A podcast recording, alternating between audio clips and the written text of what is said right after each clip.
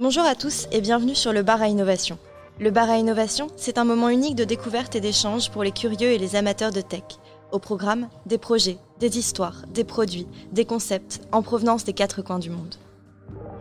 Annoncé en juin 2019, la crypto-monnaie par Facebook est l'un des sujets les plus controversés de l'histoire de l'entreprise. Aujourd'hui sur le bar à innovation, zoom sur Libra, la nouvelle crypto-monnaie dont tout le monde parle.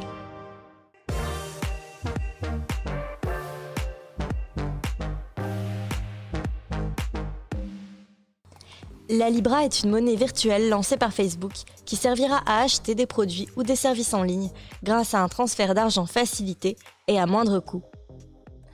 Selon le livre blanc du projet, la mission de Libra est de développer une devise et une infrastructure financière mondiale simple au service de milliards de personnes.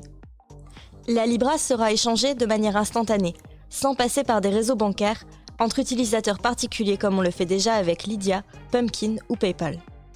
Chaque échange se fera à partir d'une plateforme dédiée, créée par Facebook, nommée Calibra. Il sera également possible d'acheter des produits ou services via des marchands partenaires comme Uber, Spotify ou eBay. La Libra sera un stablecoin, c'est-à-dire une monnaie stable, indexée sur un panier de devises stables. 50% pour le dollar, 18% pour l'euro, 14% pour le yen, 11% pour la livre et 7% pour le dollar singapourien. Pour être un peu plus clair, si le prix du Bitcoin est à 5000 dollars, vous aurez 5000 Libras. Si le cours du Bitcoin descend à 2500 dollars, vous aurez toujours 5000 Libras. De manière à faciliter la régulation monétaire, il y aura une Libra globale, mais aussi une Libra par devise, la Libra US dollar, la Libra euro, etc.